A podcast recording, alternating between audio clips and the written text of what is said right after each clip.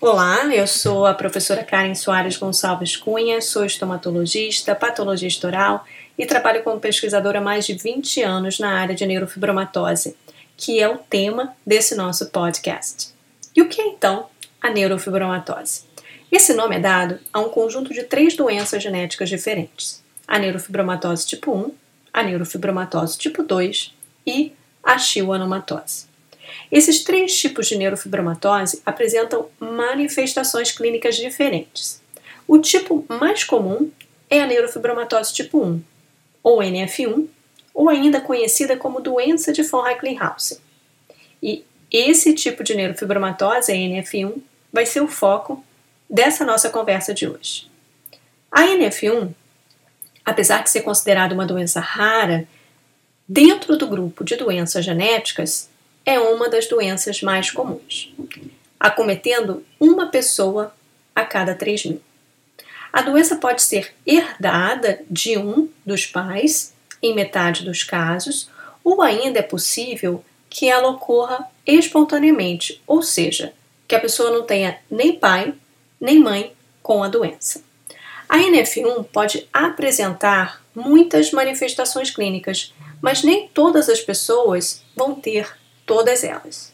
Algumas podem apresentar apenas algumas manifestações da NF1, enquanto outras podem ser gravemente acometidas.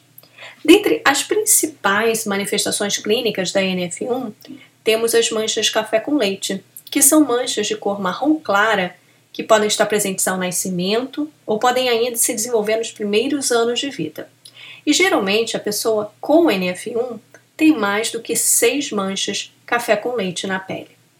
Outra manifestação comum são as lesões semelhantes a sardas, que ocorrem com bastante frequência na região de axila e virilha.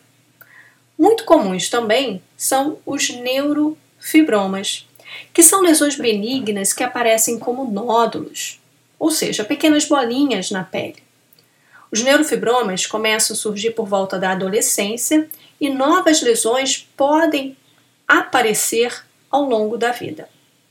Existem ainda os neurofibromas plexiformes, que aí já são lesões geralmente maiores e podem chegar a grandes proporções. Considerando aqueles que ocorrem internamente no corpo e aqueles que são visíveis externamente, esse tipo de neurofibroma acontece em cerca de metade dos pacientes. Muitas pessoas, mais do que 90%, podem ter alterações na boca, incluindo os neurofibromas, mas outras várias alterações podem acontecer, como aumento de papilas da língua, pouca produção de saliva, alterações nos ossos maxilares, entre outras. Assim, é muito importante a avaliação do paciente por um estomatologista, que é o dentista especialista em doenças da boca. Quer saber mais sobre as doenças que acometem a boca? Segue a gente lá no Instagram Doenças de Boca. O link está disponível na descrição do podcast. Obrigada pela atenção e espero você na próxima semana.